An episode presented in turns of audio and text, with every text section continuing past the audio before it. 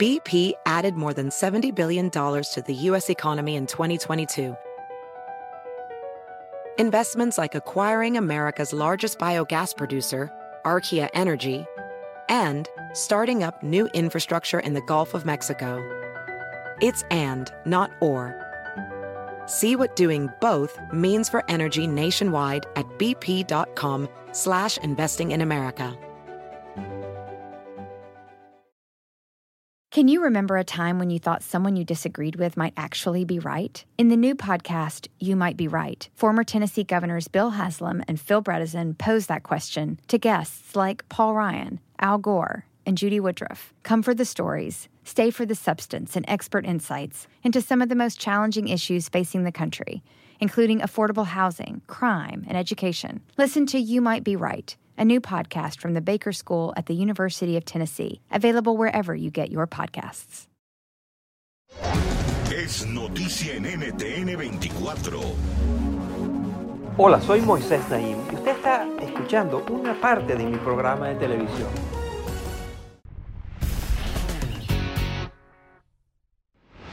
El mundo fluido, un mundo que está cambiando día a día y que frente a nuestros ojos eh, se transforma y aparecen nuevas cosas que antes no uh, conocíamos y desaparecen cosas a las cuales estábamos muy acostumbrados. El mundo cambiante. ¿Estamos preparados para vivir un mundo muy diferente al cual hemos conocido hasta ahora? Esta es la pregunta que se hace el profesor Mauro Guillén que ha escrito un libro acerca de cómo son las tendencias demográficas, tecnológicas, económicas, sociales, culturales de los países y cómo se va a ver el mundo, cuáles son las características más importantes del mundo que nos viene. Él es profesor de la Escuela de Wharton, de la Universidad de Pensilvania, es autor de múltiples libros eh, y se especializa en eso, en tratar de entender cómo las tendencias internacionales, mundiales, locales, eh, de todo tipo, demográficas, tecnológicas, económicas, culturales, están moldeando el mundo. Su último libro se llama 2030, Viajando hacia el fin del mundo tal y como lo conocemos. Hemos estado conversando con el profesor Guillén acerca de todas estas cosas. Nos da una visión muy interesante del tema. Miren. Pronto, las poblaciones de países desarrollados como Japón, Estados Unidos y Suecia tendrán más abuelos que nietos. Y es que en algunas partes de Europa, las Américas y el este asiático, las tasas de fecundidad se han ido reduciendo dramáticamente en las últimas décadas, llevando a una escasez de bebés. Pero esos abuelos gozarán de la mayor esperanza de vida que hayan tenido los mayores de 60 años hasta el momento y serán el segmento de la población con más poder adquisitivo. Este es uno de los osados pronósticos que hace el sociólogo Mauro Guillén para el año 2030 en su nuevo libro. Yo creo que la población que ya tiene 70 años, 80 años, tienen una mayor experiencia, con lo cual pueden realizar aportaciones en la empresa, en el gobierno y también en otros tipos de organizaciones. Yo creo que el error que teníamos o que incurríamos en el pasado era el de pensar que estas personas ya solamente lo que podían hacer era estar jubiladas.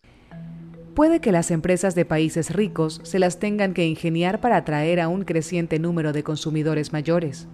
Pero en el mundo en desarrollo, la falta de pensiones y los debilitados sistemas de salud podrían representar severos problemas para la calidad de vida de los mayores y las economías de los países. Guillén también pronostica que por primera vez en la historia, la economía global estará impulsada por consumidores fuera del mundo occidental. Y es que los mercados de consumo de clase media en Asia, principalmente los de India y China, están en auge. Tan es así que para el 2030 podrían ser más grandes que los de Estados Unidos y Europa combinados.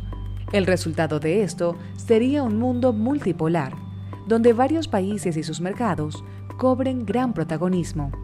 Según Guillén, esta tendencia no está siendo impulsada solo por Asia, sino también por África, que se convertirá en la segunda región más poblada del mundo después del sur asiático.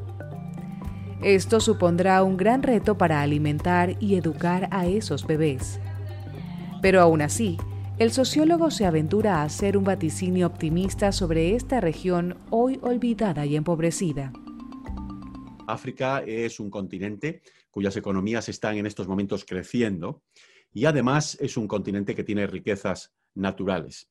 Y por supuesto, la clase media es todavía pequeña, pero está empezando a crecer, con lo cual los mercados de consumo urbanos también cada vez son más importantes.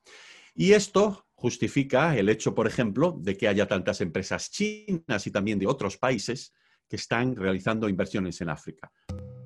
En cuanto al cambio climático, Guillén se muestra más preocupado. Asegura que se exacerbará esta tendencia, afectando sobre todo a las mujeres en los países más empobrecidos.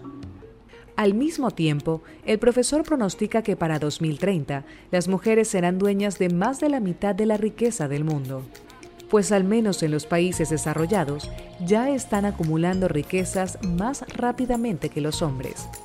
Esta nueva dinámica podría transformar las estructuras de poder, pero también podría exacerbar disparidades.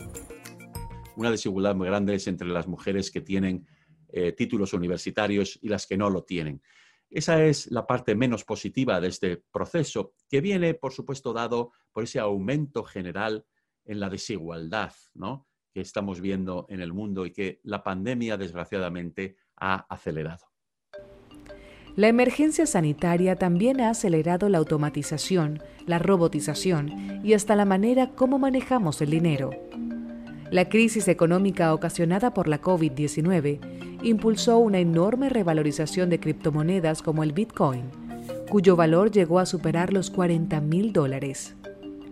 Guillén estima que en unos años el triunfo definitivo de las criptomonedas podría llevarnos a tener más monedas que países en el mundo. Pero yo creo que para el año 2030 va a haber emprendedores que van a encontrar una manera de convencer a los gobiernos y a los bancos centrales de que no deben temer las criptomonedas. Yo creo que esa manera va a consistir fundamentalmente no en el concepto de criptomoneda en sí mismo, sino en el concepto de la ficha digital fichas digitales que todos vamos a estar empleando en nuestra vida cotidiana, que van a incluir criptomonedas, pero que también van a incluir otro tipo de funcionalidades. Esas fichas digitales nos darían, por ejemplo, descuentos a la hora de comprar bienes y servicios, incentivos para que seamos más conscientes con el medio ambiente, o incluso nos permitirán votar de manera segura en procesos electorales. Guillén advierte que estas y otras tendencias ya se están desarrollando de forma paralela, interconectada e irreversible. Para poder gozar de un futuro más próspero y productivo, tendremos que anticiparnos a los grandes cambios que están por venir.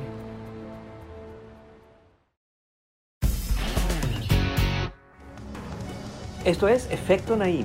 Puede verlo todos los domingos por NTN 24 a las 7 de la noche en Washington, a las 6 de la tarde en Bogotá y a las 4 de la en Los Ángeles. Across America, BP supports more than 275,000 jobs to keep energy flowing. Jobs like updating turbines at one of our Indiana wind farms and producing more oil and gas with fewer operational emissions in the Gulf of Mexico. It's and, not or. See what doing both means for energy nationwide at bp.com slash investing in America. You might be right. It's simple, but something you almost never hear in politics today, with each side more concerned about scoring political points than solving problems. I'm Bill Haslam, a Republican. And I'm Phil Bredesen, a Democrat. We're former Tennessee governors, and we invite you to listen to our podcast, You Might Be Right. Join us and guests like Al Gore, Paul Ryan, Judy Woodruff, as we take on important issues facing our country. Listen and subscribe to You Might Be Right, a new podcast from the Baker School at the University of Tennessee.